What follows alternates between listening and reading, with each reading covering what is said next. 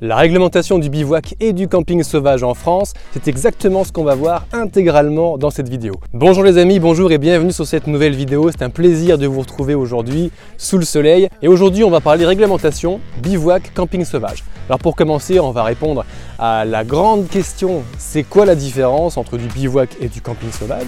Ensuite, j'ai contacté pour vous les amis, je vous ai mâché le travail. Ça m'a pris toute la fin de la semaine dernière. J'ai contacté tous les parcs nationaux et tous les parcs naturels régionaux pour avoir euh, la réglementation qui s'applique à chacun d'entre eux et pour pouvoir être sûr, quand vous partez faire du bivouac, de bien respecter la réglementation. Alors les parcs, c'est pas le seul outil qu'a le législateur pour réglementer le camping sauvage ou le bivouac, donc on fera le tour d'un petit peu tout ce qu'il faut savoir et où aller chercher l'info pour pouvoir être serein avant de partir. Et on va commencer avec la fameuse question c'est quoi le bivouac et c'est quoi le camping sauvage? C'est parti, on y va. Alors le bivouac, c'est planter une tente légère à la nuit tombante et la démonter au lever du soleil pour une nuit seulement et à un endroit pas aménagé ou peu aménagé. Alors que le camping sauvage, deuxième possibilité, c'est le fait de planter une tente ou de stationner dans un véhicule motorisé, typiquement cette grande vague de la van life qui est arrivée ces dernières années, pour plusieurs nuits d'affilée au même endroit. Donc on a quand même bien deux notions différentes. Alors la réglementation du bivouac en France, du bivouac et du camping sauvage est à peu près la même, sauf que il y a quand même, on va dire, un certain vide juridique, parce que il y a très peu, le terme de bivouac est très peu cité en fait dans les, dans les lois qui réglementent le bivouac et le camping sauvage. Le camping sauvage, lui, est très réglementé. Tous les articles du code de l'urbanisme qui viennent réglementer le camping sauvage parlent de camping sauvage, assez peu de bivouac. Alors en France, l'article R111-41 mentionne que le camping est librement pratiqué hors de l'emprise des routes et des voies publiques, avec l'accord de celui qui a la jouissance du sol, sous réserve le cas échéant de l'opposition du propriétaire. En gros, pour planter votre euh, tente quelque part, vous devez avoir l'accord du propriétaire ou du locataire qui est sur le terrain. On continue avec un petit peu de réglementation. Ça fait longtemps que j'ai pas fait de droit, c'est quand même marrant.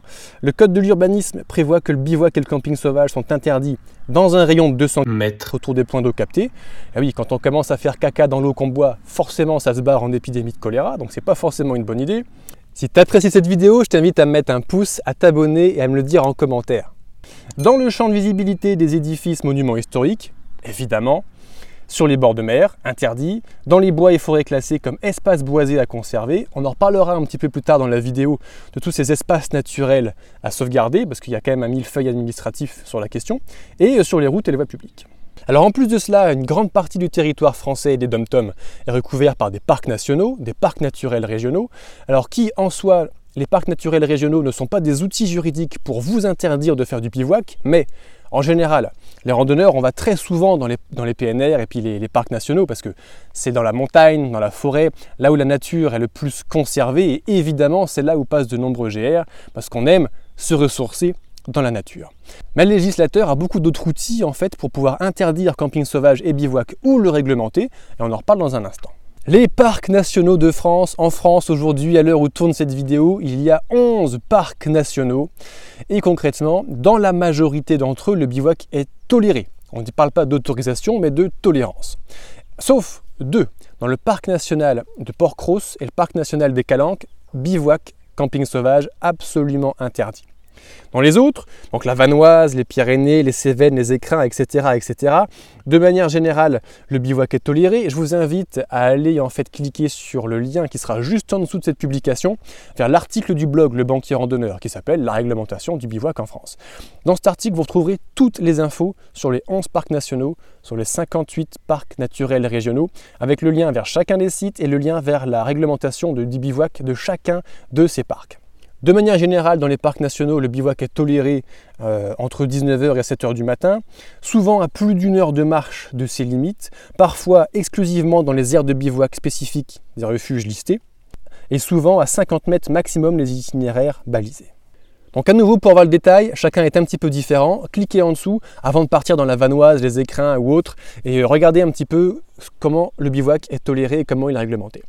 Les parcs naturels régionaux maintenant, il y en a 58, et le parc naturel régional, qu'on appelle le PNR souvent, eh bien ce n'est pas un outil juridique qui nous interdit quoi que ce soit. Mais Dans les PNR, bien souvent, il y a beaucoup de zones sensibles à protéger et qui sont protégées avec d'autres outils.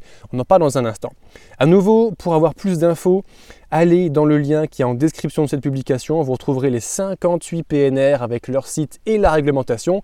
Fin de semaine dernière, j'ai contacté plus d'une quarantaine de parcs euh, pour avoir euh, l'information sur la réglementation. C'est pas toujours facile à l'avoir. Des fois, personne ne sait, des fois c'est très clair, des fois il y a un écrit. Alors en plus du code de l'urbanisme des parcs, il y a évidemment d'autres outils administratifs, législatifs, réglementaires pour pouvoir encadrer la pratique du bivouac et du camping sauvage. Alors évidemment, il y a les réserves naturelles, biologiques, nationales, régionales, il y a les arrêtés municipaux ou préfectoraux qui peuvent interdire sur un certain secteur ou encadrer sur un certain secteur. Il y a également les sites classés et inscrits, par exemple le parc naturel régional du golfe du Morbihan. Euh, donc le PNR n'interdit pas la pratique du bivouac, mais l'intégralité du PNR est un site inscrit. Donc effectivement, ça fait une réglementation supplémentaire.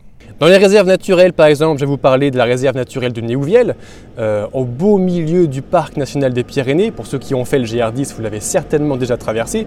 Si la réserve du Néouviel est si belle, si silencieuse, si préservée, c'est pas pour rien. C'est parce qu'il n'y a que deux aires de bivouac autorisées au bord des lacs d'Aubert et d'Orédon.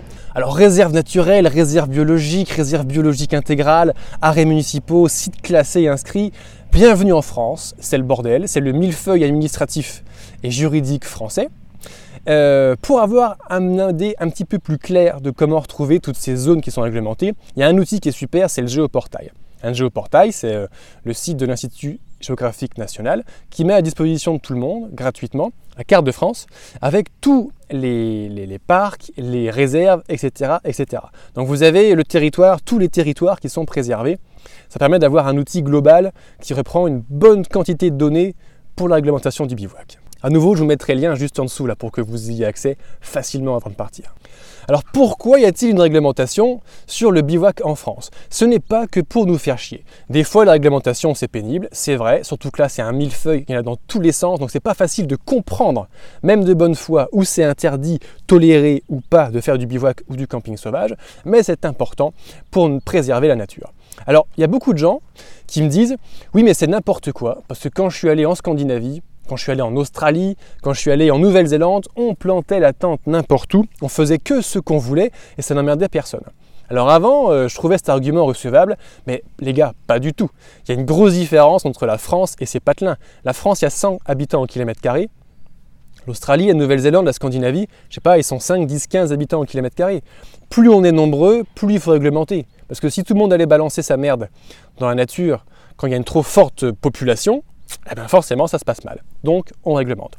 Et oui, l'idée du droit d'accès à la nature gratuit et illimité des Scandinaves notamment, c'est super beau, c'est super bien, mais en France, ça serait très très très difficile à faire au vu de la démographie et vu comme certains se comportent comme des gros porcs, on en reparlera juste après. Un bivouac responsable. Si tout le monde se comportait de manière responsable, franchement, il y aurait beaucoup moins de problèmes de besoin de réglementation. D'ailleurs, euh, les gens qui connaissent la Scandinavie et qui connaissent le droit à la nature scandinave et qui trouvent ça génial et qui voudraient le faire en France, est-ce que vous avez vu comment se comportent le norvégien moyen et le français moyen? Franchement les gars. En termes de discipline, de propreté, de respect, non, il n'y a rien à voir. Euh, les Français, on se comporte comme des gros porcs par rapport aux Norvégiens. Et forcément, on a besoin de plus de réglementation, même facteur démographique mis à part. Alors, euh, notre civilisation occidentale euh, travaille, euh, a, fait de, a fait de ses citoyens, franchement, les plus gros irresponsables, les plus gros assistés de l'histoire de l'humanité. C'est absolument incroyable. Et avant de partir marcher, avant de partir planter son bivouac, il faut se responsabiliser. Un bivouac responsable, en quelques mots, qu'est-ce que c'est? Là, on va juste en parler un tout petit peu, les amis, parce que ça me ferait très plaisir de publier une vidéo et un article entier sur le sujet de comment bien planter son bivouac responsable dans la nature. Si le sujet vous intéresse, n'hésitez surtout pas à me dire ça en commentaire et en fonction du nombre de commentaires et de likes qu'il y a, eh ben, je ferai la vidéo prochainement ou pas. Alors pour moi, un bivouac responsable concrètement, déjà c'est respecter la réglementation, donc chercher un petit peu à savoir comment elle fonctionne avant de partir. Et le maître mot de tout, c'est la discrétion. Discrétion, discrétion, discrétion. C'est fou l'empreinte qu'a l'homme sur la nature. On ne se rend pas compte à quel point on a une pollution intégrale. Quand on va dans un parc naturel, Alors déjà, on plante la tente, on piétine, donc ça fait du piétinement sur le sol, ça tasse le sol, ça abîme la pâture pour les animaux. En plus de cela, on fait du bruit, on fait du bordel. Et je vous parle même pas des gens qui prennent une bouse et qui mettent le son à fond dans un parc naturel régional. J'ai déjà vu ça, c'est absolument incroyable. Tout le bordel, les animaux n'aiment pas ça.